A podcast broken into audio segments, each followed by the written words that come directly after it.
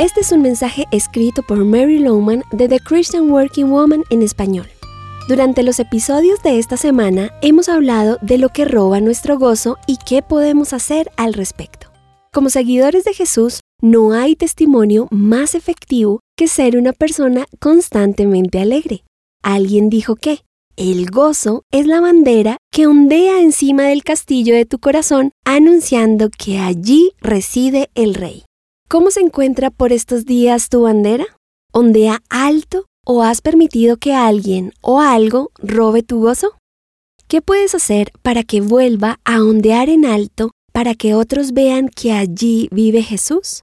Aquí te dejo tres versículos de la Biblia que nos dirán cómo.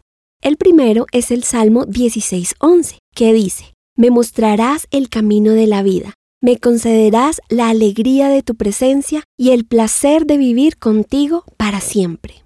Entre más tiempo pases en la presencia de Dios, mayor será el gozo. Encuentras alegría y plenitud, pasando tiempo con Él a solas cada día. ¿Lo haces? Al hacerlo, estarás lleno de gozo. Otro versículo es el Salmo 19.8, donde se nos recuerda que los preceptos del Señor son rectos, traen alegría al corazón.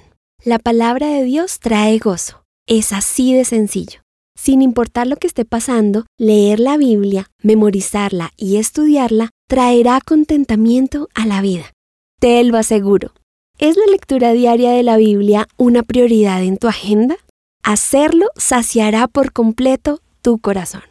Por último, leamos el Salmo 5.11 que dice, Pero que se alegren todos los que en ti buscan refugio, que canten siempre jubilosos.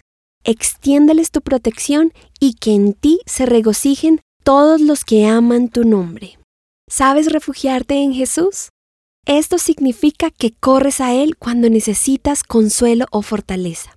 Él te cubre con su protección y te escuda de esas cosas que roban tu gozo. ¿Amas el nombre de Jesús? Es el nombre más dulce que puedas conocer. ¿Hablas de Él? ¿Cantas acerca de Él? ¿Es Jesús todo para ti? Cuando esto sea verdad en tu vida, te sentirás pleno.